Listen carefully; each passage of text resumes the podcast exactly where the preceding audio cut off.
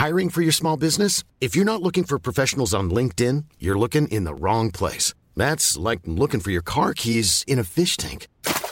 LinkedIn helps you hire professionals you can't find anywhere else, even those who aren't actively searching for a new job but might be open to the perfect role. In a given month, over 70% of LinkedIn users don't even visit other leading job sites. So start looking in the right place. With LinkedIn, you can hire professionals like a professional. Post your free job on linkedin.com slash people today.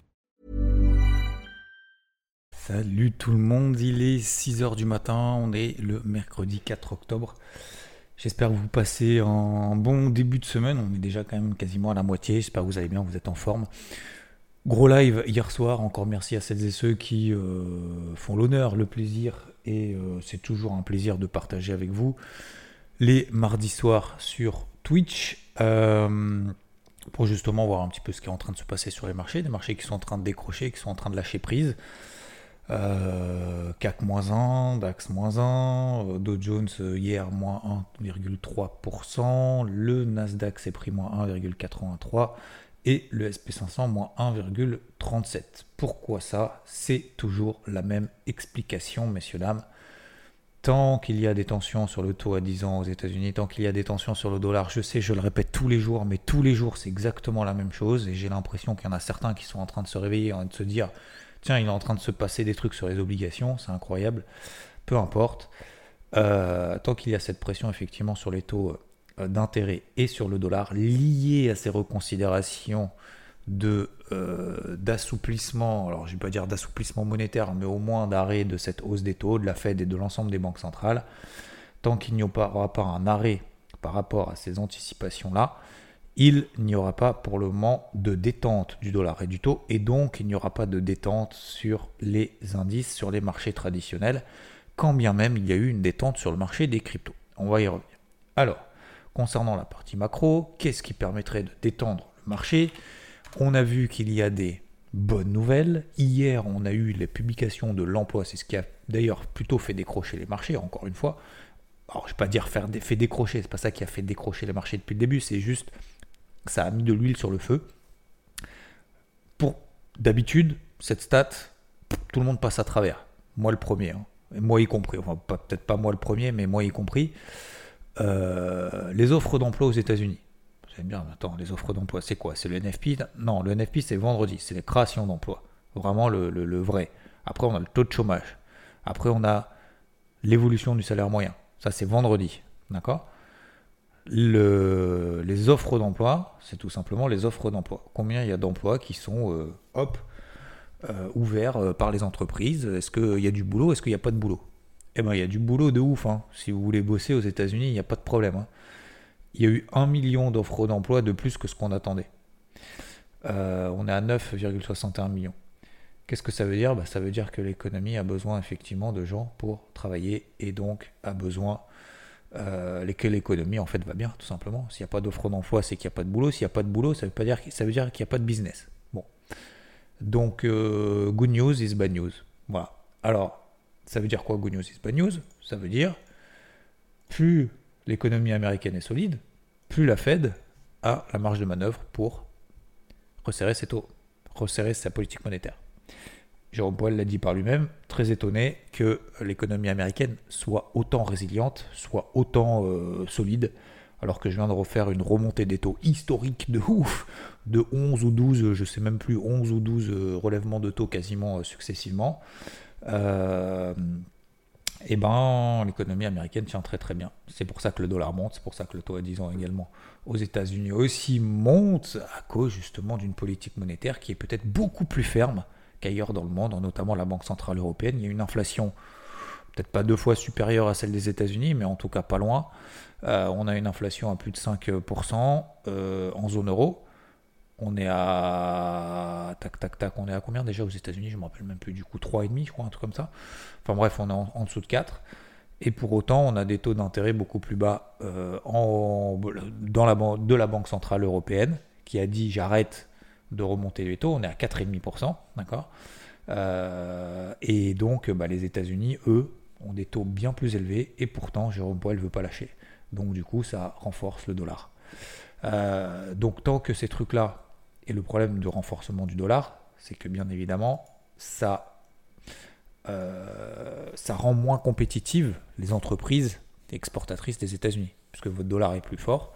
Donc vous voulez acheter un iPhone, même si je crois que les prix sont capés en euros euh, des iPhones, enfin peu importe, vous pourrez prendre un exemple, je sais pas, des Nike par exemple, bah, vous risquez en fait d'avoir le prix des Nike, même s'il n'y a pas de répercussion comme le prix du pétrole euh, qui évolue tous les jours. Il n'y a pas de répercussion immédiate hein, sur les prix, mais en gros, grosso modo, si vous avez après le dollar qui continue à monter, continue à monter, d'ailleurs le dollar attend si je prends euh, l'euro contre le dollar, par exemple, je prends l'euro contre le dollar, il a perdu 7%. Bah, normalement, c'est pas normalement, ça coûte plus cher, en fait, ça coûte 7% plus cher de qu'il y a deux mois d'acheter euh, tes Nike ou d'acheter ton téléphone. Alors sur un téléphone à 100 euros, euh, tu me diras t'es pas 7 euros près, on est bien d'accord. Mais un téléphone à 1500 euros, c'est pas la même limonade. Donc forcément, bah, ça rend les entreprises exportatrices américaines moins compétitives. Du coup, ça fait aussi baisser du coup les marchés traditionnels. Au-delà du fait que euh, c'est libellé en dollars. Dollar monte, effet mécanique, les prix baissent. C'est pareil sur l'or. C'est pour ça que l'or en fait baisse. Parce qu'il y a des taux d'intérêt qui sont élevés. Les gens, ils préfèrent acheter des obligations à 5%, alors que le lingot d'or sous l'oreiller, ça va te rapporter combien? La sécurité Ah. Ouais, mais ça te rapporte rien en fait. L'or, ça rapporte rien. Euh, les obligations, ça rapporte 5%. Euh, par an. Et c'est pas en dividende, hein. c'est pas détaché de machin, etc. Donc, euh, on a effectivement peut-être sur l'or cette pression liée, ah, c'est pas peut-être, si on a cette pression en fait liée au taux d'intérêt et également au dollar, puisque l'or est libellé en dollars. Donc par effet mécanique, toute chose égale par ailleurs, le dollar monte. L'or dollar, XAU USD, ça peut être considéré comme une paire du Forex. Hein. Certains considèrent le XAU USD comme une paire du Forex et pas comme de l'or, puisque c'est pas de l'or physique. Bah, par effet de conséquence, euh, l'or monte, l'or baisse, le dollar monte. Voilà pour la partie euh, macro. Euh, alors, comment est-ce que ça pourrait justement s'enrayer? Bah, Moi, mon avis, dans tout ça, et je simplifie à l'extrême ce matin, c'est pas forcément une baisse saine. Ça veut dire quoi une baisse saine? Ça veut dire que le simple argument de fait de dire l'économie américaine est solide, donc les marchés baissent, voire s'effondrent, ça me semble un peu tiré par les cheveux, combien même j'en ai plus. Euh, ou en tout cas plus beaucoup. L'explication, c'est vraiment la tension sur les taux. Est-ce que ça va se calmer? Ça peut se calmer. Pourquoi Avec quoi C'est pour ça que les chiffres du chômage et des créations d'emplois de vendredi, qui s'appelle le NFP, je suis pas sûr que ce soit. C'est vraiment un grand, grand intérêt. C'est-à-dire que même si, les chiffres sont très, très, très, très, très bons, euh, bah, le marché va se dire putain, ah ouais, pour moi, c'est une réaction de court terme, si vous voulez ah ouais, ok, euh, les chiffres sont très très bons, bon bah la Fed va faire sa hausse des taux. Aujourd'hui, on a 40% du marché qui estime qu'il y aura au moins une hausse des taux d'ici la fin de l'année. 40%. Il reste deux réunions, 1er hein. novembre et 13 décembre. Il y a même 6% du marché qui estime qu'il y aura deux hausses des taux d'ici la réunion du 13 décembre. Donc euh, la dernière réunion de l'année 2023, voilà. Il n'y a pas de pivot de la Fed avant fin juillet 2024. C'est le minimum de chez minimum. Donc forcément, en fait, le marché était trop optimiste. Donc on est en train de corriger sur le dollar, de corriger, oui, à la hausse sur le dollar, on est en train de corriger sur les actifs risqués, etc. Le marché était trop optimiste, revoit la, baisse des valorisations, puisque si on a les taux qui montent, vous avez l'actualisation des flux futurs, notamment sur les euh, valeurs technologiques, bien évidemment, qui baissent, quand bien même le Nasdaq tient mieux que les autres, puisque on a euh, certaines banques, certains brokers qui relèvent leurs recommandations, par exemple sur Nvidia, on a Tesla qui publie des chiffres euh, trimestriels de vente de voitures qui sont pas bons sous les, sous les attentes des analystes, mais confirment ses objectifs annuels. Donc le marché ne panique pas. Donc euh, voilà. Le marché a perdu 7% depuis les plus hauts. Allez, 9% sur le Nasdaq. Il vient d'en prendre 50 depuis le début de l'année. Ce que je veux dire par là, c'est que la correction, ce qu'on est en train de mettre en place, en fait, on l'avait plus vécu depuis des mois et des mois et des mois, parce que le marché faisait que, que, que monter. Et tout le monde s'est dit il y a un mois, un mois et demi, ah bah les gars, euh, il n'y a plus de risque, c'est maintenant qu'il faut investir. Quoi. Au pire, au moins il y en aura la baisse, on fera du DCA. Au pire, on achète sur des valeurs qui versent du dividende, parce que ça fait du cash. Il y a même des gens qui comprennent pas ça, c'est incroyable. J'ai une conversation lunaire sur Twitter avec un mec qui me dit Ouais, mais Warren Buffett, il vient de prendre 137, alors je sais plus combien le chiffre, hein, mais j'ai n'importe quoi, mais 137 milliards de dollars de dividendes. Mais mon gars, tu sais ce que c'est un dividende? Ouais, mais non, c'est pas la question, euh, euh, c'est des revenus passifs. Mais c'est, c'est pas des revenus passifs, mais tu retires pas, pardon, je, je, fais en boucle, mais je vais faire très court. Hein. Quand tu retires 10 balles au distributeur d'une banque, c'est pas un revenu passif. Bah, tu vas me dire, bah non, t'es complètement bête. Tu retires, tu retires euh, de ton compte. Mais un dividende, c'est pareil. Le mécanisme de détachement d'un dividende, c'est exactement la même chose. Tu prends d'un côté, tu remets de l'autre. En plus, tu payes des impôts dessus. Et en fait, il comprend pas. Il me dit, ouais, mais quand t'es à la retraite et tout, c'est vachement mieux. Mais en fait, ça. Ouais, mais en fait, tu, compares avec une action qui n'a pas bougé. Bah, si tu veux, on compare avec une action qui a baissé. Alors, Nexity, effectivement, pardon, elle ne fait pas partie du CAC. Tu prends euh, celle qui verse le plus gros dividende, l'un des plus gros dividendes en termes de rendement, 12%, Nexity. Elle a perdu 50% cette année. 12% de rendement. Quel est l'intérêt en fait? Ouais, mais tu prends pas le bon exemple, euh, tu prends une action qui baisse. D'accord Donc en fait, tu es en train de me dire qu'il faut prendre une action qui fait que monter, comme ça le dividende te sert à quelque chose. Donc, ce qui compte, c'est que l'action monte, c'est pas qu'elle te verse un dividende. Ouais, mais non. Ouais, laisse tomber. Donc, ce que je veux dire, parenthèse fermée, je passe à autre chose. Ce que je veux dire, c'est que euh, concernant la partie macro, voilà, la pause s'opérera par les taux, par le dollar, qui s'opérera par vendredi, non pas les créations d'emplois, qui peut rajouter encore de l'huile sur le feu, si les créations d'emplois sont folles, mais plutôt dans l'évolution du salaire moyen. Si l'évolution du salaire moyen baisse par rapport à ce qui est attendu, plus 0,3%, sur sera plus 0,1 ou 0, ce serait une super bonne nouvelle, ça va calmer tout le monde un vendredi. Ok, voilà pour moi d'ici euh, pour les d'ici la fin de la semaine. Donc attention aux achats pour le moment. Je vous ai dit j'ai une casquette bleue. Effectivement, euh, je vous ai dit ça la semaine dernière, dimanche. Euh, lundi, le marché a ouvert en gap haussier. Lundi, ça a baissé. Hier, ça a baissé. J'ai toujours une casquette bleue. Je ne vends pas les marchés aujourd'hui. Voilà. Chacun fait comme il veut. Vous faites comme vous voulez, bien évidemment. Ayez votre propre avis. Pour moi, je vois beaucoup qui passent en mode ça y est, c'est baissier, nanana, je vous avais bien dit. Il y a des diamants, il y a des ETE, il y a des trucs, ça va là-bas, nanana. Ok, super, très bien, faites vos objectifs, vendez. Moi, j'ai pas envie de vendre maintenant. J'ai vendu pendant des semaines et des mois, notamment le CAC, autour des 7004, 7005. Ça a été difficile. J'ai dû me justifier quand bien même je perdais 100, 200 points à 7004 sur le CAC. Aujourd'hui, on a moins de 7000. Donc je vais faire pareil aujourd'hui à l'inverse. Je vais devoir me justifier en disant pourquoi est-ce que j'achète maintenant. Alors pas tout à fait maintenant, mais ça sera probablement à l'ouverture, le CAC. J'ai réalisé ce qu'on appelle en début de semaine le carnet de bord du mois d'octobre. J'identifie des zones d'intervention. Je vois effectivement que techniquement on arrive sur des zones clés. Ces zones clés devront provoquer une réaction, bien évidemment, des marchés, pour que le marché commence à me donner raison, me donne des éléments en faveur de mon plan. Et pour que le marché aille en faveur de mon plan, il me va me falloir une détente du dollar et du taux à 10 ans. Donc je sais très bien aujourd'hui que sans l'aide du dollar et du taux à 10 ans, les marchés ne peuvent pas rebondir, ne peuvent pas stopper l'hémorragie. Point barre. Donc, si j'y vais à partir de maintenant, je suis dans l'anticipation qu'à un moment donné, le dollar et le taux à 10 ans vont se calmer. Je suis effectivement dans l'anticipation qu'à un moment donné, le dollar et le taux à 10 ans vont se calmer. Je ne suis pas certain. Et encore une fois, je ne suis pas là pour chercher le point bas. Je ne cherchais pas le point haut. J'exploitais justement une zone de résistance qui a tenu. De temps en temps, je me suis fait peur. On s'est fait peur. Vous vous souvenez, à 7005, tout le monde posait la question est-ce que ça, tes ventes à 7004, euh, qu'est-ce que tu fais? Regarde, on est à 7005, tu te rends compte, tu te rends compte. On est à moins de 7000, on a perdu 500 points, on a perdu, je ne vais pas dire 10%, mais on n'en est pas loin quand même. On a perdu sur le CAC 7%. Maintenant, il n'y a plus personne qui vient de me voir en disant ah, tes ventes à 7004, euh, je fais quoi? Euh, Je les tiens, je les tiens pas. Il n'y a plus personne. Ce que je veux dire par là, c'est qu'aujourd'hui, j'ai pas une casquette verte, je garde une casquette bleue. Ça veut dire que je suis prudent sur les achats, je suis prudent sur les ventes. Prudent sur les ventes, ça veut dire qu'aujourd'hui, je ne vends pas.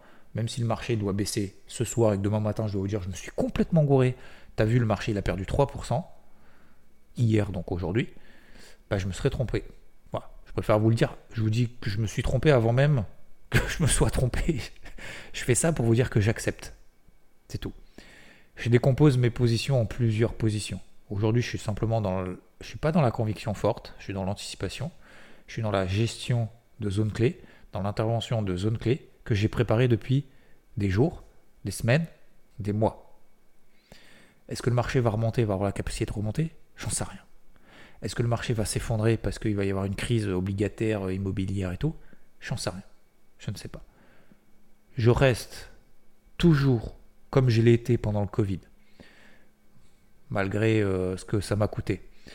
Je, parle à titre personnel, je parle pas, je, parle des marchés, mais peu importe. Euh, ce Covid qui a coûté à beaucoup de gens, je parle en termes de vie, hein. euh, en termes de vie humaine, je parle en termes de vie également d'entreprise, etc. Et je dis pas que j'avais le verre à moitié plein, mais après on a eu effectivement le début du vaccin. Et après, il y en a qui sont engouffrés dans le truc. J'ai essayé de rester le plus optimiste possible. On a eu le début de la guerre en Ukraine, le début de l'inflation, etc. J'étais l'un de ceux qui disaient à chaque fois, putain, mais on me disait même, c'est incroyable, euh, tout le monde est pessimiste et optimiste et tout. Effectivement. Donc chercher des achats à ce moment-là, et puis derrière le marché est reparti, a réussi à tenir, l'économie a réussi à tenir malgré justement cette inflation. Ensuite, ces dernières semaines, ces derniers mois, c'était plutôt à la vente parce que voilà, on était tout simplement dans des ranges, on n'arrivait pas, euh, on était proche de bornes hautes, notamment aux États-Unis, etc. Aujourd'hui, alors le marché va euh, est en train de perdre 6-7%, vous allez me dire, 6-7%, c'est pas grand-chose. On a gagné 50% sur Nasdaq. Est-ce qu'on peut perdre encore 10% sur le marché? Bien évidemment. Bien évidemment qu'on peut perdre 10% tranquille. Hein. Tranquille. Le problème, c'est que là, aujourd'hui, on vient d'en perdre 7, que le dollar est en train d'exploser. Certes, il n'y a pas de retournement, que les taux à 10 ans sont en train d'exploser, tout le monde est en train de parler de ça, et qu'on est en train de revenir sur des zones clés. Donc, si ceux qui étaient à l'achat tout là-haut commence à devenir vendeur, déjà ça commence à mettre la puce à l'oreille. Euh, et puis je vais respecter mon plan tout simplement. Donc effectivement, oui, je vais décomposer mes positions pour le moment en plusieurs positions. Donc je ne vais pas faire comme beaucoup font, je fais all-in et j'attends de voir si le marché a raison. Et puis j'essaye de prendre 50 points et demi et je couperai la position en petits gains et puis derrière on va se retrouver à 7005. Non, je vais construire en fait une position progressivement, mais calmement. Parce qu'en données journalières, en données hebdomadaires, nous revenons sur des zones clés. Alors sur le long terme, bien évidemment, oui, le marché. Vous prenez par exemple un indice assez simple. Euh, c'est un peu plus compliqué sur les indices européens parce qu'on est vraiment vraiment beaucoup plus haut. Mais si vous prenez le Dow Jones par exemple, ou même le Nasdaq, prenez même le Nasdaq, prenez le Nasdaq, c'est plus simple. Vous, mettez en données hebdomadaires, vous regardez où passe la MM50 hebdo. Bah, c'est 10% plus bas. Donc ça veut dire que oui, effectivement, franchement, même si on devait perdre 10% de plus, on serait toujours dans des tendances long terme aussi. Hein. Donc, vaut mieux prévoir le pire. Donc se dire, euh, si jamais on perd 10%, je fais quoi? Je panique, surtout, parce que je viens de payer là. J'ai payé trop tôt, j'ai pas attendu un signal. Bah non, si on perd 10%, pour moi, euh, effectivement, ça sera, ça sera une zone de renfort. Vous voyez ce que je veux dire? Donc c'est pour ça qu'il faut se garder ce cas, du cash, la marge de manœuvre, la liquidité, euh, tout ce que, tu, tout ce que vous voulez. Mais, euh, mais voilà, moi à partir de là, je passe pas en mode conviction forte, je passe en mode anticipation, je passe en mode euh, ok, c'est bon, tout le monde voit broie du noir. C'est pas que j'aime bien être à contre-courant, c'est que c'était, c'était un plan que je m'étais fixé, je suis désolé, c'est un plan que je m'étais fixé il y a des semaines. J'avais même placé en OC sur le CAC la semaine dernière, le 27 septembre. 27 septembre, on était à 7080. On était en train de remonter à 7002. J'ai dit, ouais, mais je laisse mon OC à 7950 par là. Je ne sais pas si on va les faire à l'ouverture. 7950. 7953 exactement. Euh, je ne sais pas si on va le faire. Donc, aujourd'hui, euh, j'ai toujours euh, ces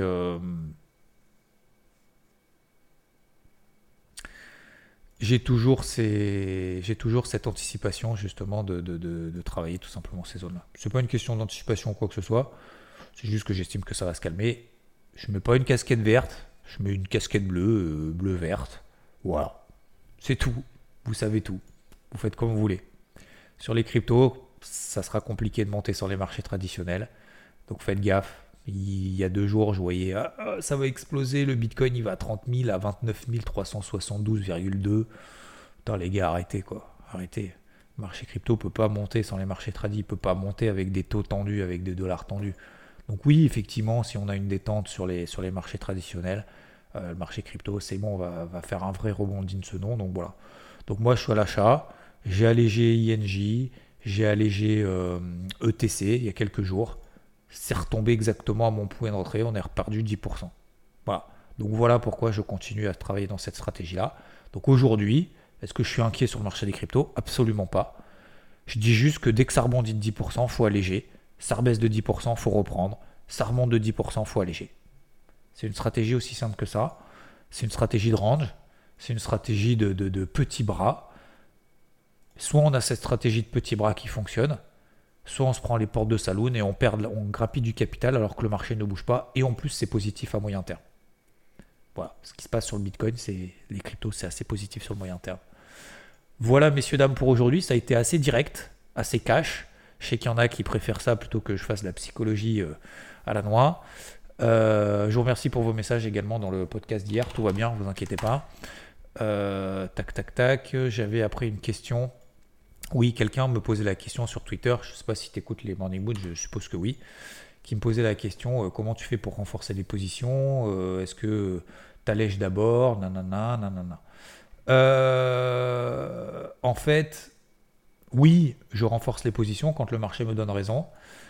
Oui, quand je renforce une position, c'est que la position initiale est sécurisée. Je ne dois pas perdre de l'argent, d'accord, euh, sur, euh, sur la position, la première position, alors que je suis en train de renforcer. Est-ce que je mets le stop ABE, donc au cours d'entrée, sur le prix de revient unitaire de l'ensemble des positions, moi, tous les prix sont agrégés. D'accord? C'est-à-dire que tous les prix, moi, sur ma plateforme, sont automatiquement agrégés. Je ne peux pas faire des positions, euh, notamment sur certains marchés, notamment sur les futurs, vous ne pouvez pas avoir des positions. Donc vous êtes obligé après de vous en, soit de vous en souvenir, soit de faire vos, propres calculs, etc. peu importe.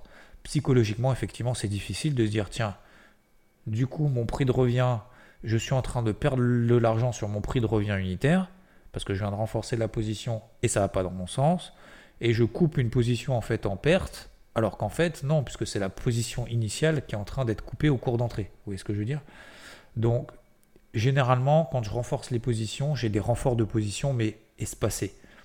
Parce que le problème qu'on a lorsqu'on renforce des positions, c'est que souvent on a en fait ce qu'on appelle des pullbacks. C'est-à-dire qu'en fait ça part pas tout de suite dans notre sens. C'est assez rare. On renforce la position, ça part tout de suite dans ton sens. Donc, il euh, n'y a pas de règle. C'est vrai que c'est une question assez difficile. Euh, parce que généralement, quand on renforce la position, bah, ça revient un petit peu en arrière et donc euh, on se dit ah merde, bah du coup, j'aurais peut-être pas dû renforcer et juste garder ma position initiale parce que sur la position que je viens de renforcer, je perds de l'argent. Vous voyez ce que je veux dire? Donc c'est assez difficile. Et le fait de remonter son stop, bah, généralement, au cours d'entrée au prix de revient unitaire, bah, généralement ça, ça entraîne en fait des déclenchements de stop alors que juste garder et donc pour rien alors que garder juste la position initiale, en fait, ça permet de faire beaucoup d'argent. Donc, euh, enfin de l'argent, en tout cas de la performance. Donc, il n'y a pas vraiment de règle. Moi, ce que je conseille, en tout cas ce que je fais, c'est rester au minimum sur l'unité de temps sur laquelle on est. Et si on renforce la position, d'accord, c'est sur la même unité de temps, voire sur des unités de temps plus longues. Je vous donne un exemple très concret. Alors, il y a des renforts de position quand le marché nous donne raison. Par exemple, sur le CAC, je vais décomposer la position en trois. Donc je vais me dire par exemple, je donne un exemple, j'ai 10 lots, ma, position globale sur, sur une vraie position, en fonction de mon risque, etc., que j'ai calculé, euh, c'est 10 lots. D'accord? Donc je ne vais pas prendre 10 lots là maintenant tout de suite. Je pourrais. Mais aujourd'hui, euh, c'est pas 10 lots, je vais prendre un tiers de position. D'accord? Donc je vais décomposer en trois. Donc je vais prendre trois lots ou quatre lots sur la première position. La deuxième partie de position, peut-être sur une zone un peu plus basse. Par exemple sur le CAC, si jamais on fait 6008, pour moi ça m'intéresse d'acheter encore. D'accord? Vous allez me dire, ouais, mais tu moyennes à la baisse. Effectivement, en fait, c'est pas que je moyenne à la baisse, c'est que j'ai deux zones d'entrée importantes, probablement maintenant, parce que c'est ce que j'avais prévu il y a quelques semaines, mais qu'aujourd'hui le marché ne me donne pas raison. Donc peut-être qu'on peut aller à 6008. 6008, ça sera intéressant pour moi. Je, repartirai là. Et j'ai une troisième, euh, un troisième tiers qui, euh, que je prendrai quand le marché me donnera raison. Peut-être que le marché me donnera raison à 6008, à 6009, à 7000, peut-être d'ailleurs même demain à 7100. Peut-être que demain on sera à 7100 d'ici la fin de la semaine. Donc là, le marché va commencer à me donner raison. Et donc à ce moment-là, ça sera intéressant d'utiliser ce troisième tiers. Et en fait, je décompose de cette manière-là. Après, vous avez aussi les renforts quand le marché commence à vous donner raison. Mais je vous déconseille vraiment de réduire les unités de temps pour renforcer sur des unités de temps plus courtes. Généralement, on renforce des unités de temps plus longues. Et en fait, psychologiquement, essayez que ce renfort soit comme si c'était juste une position toute seule. Comme si vous n'aviez pas de position initialement. Et vous dire, tiens, si je devais rentrer maintenant, je rentre maintenant, comme si j'avais pas de position. Où est-ce qu'est mon invalidation sur cette position-là? Et en fait, ça vous donne une invalidation simplement sur le renfort et pas sur l'intégralité de la position. Ça remet pas tout en question. Vous voyez ce que je veux dire? Parce que c'est beaucoup plus difficile de tout, tout, euh, tout centraliser, etc. Donc voilà, généralement, ce que je fais, c'est je me dis, ok, je prends une position maintenant, comme si j'avais pas de position d'origine. Est-ce que je dois, euh, est-ce que je dois prendre la position maintenant ou mon invalidation, etc. Ok? Voilà pour moi aujourd'hui. Je vous souhaite une excellente journée, un excellent mercredi. Merci à ceux qui étaient présents hier soir en live. Merci à ceux qui sont présents tous les matins ici. N'hésitez pas à noter les podcasts 5 étoiles, ça me ferait énormément plaisir et je vous souhaite une très belle journée. Ciao, ciao. Hi, I'm Daniel, founder of Pretty Litter. Did you know cats tend to hide symptoms of sickness and pain? I learned this the hard way after losing my cat, Gingy. So I created Pretty Litter, a health monitoring litter that helps detect early signs of illness by changing colors, saving you money and potentially your cat's life. Pretty Litter is veterinarian developed, and it's the easiest way to keep tabs on your fur baby's health right at home. Go to prettylitter.com and use code ACAST for 20% off your first order and a free cat toy. Terms and conditions apply. See site for details.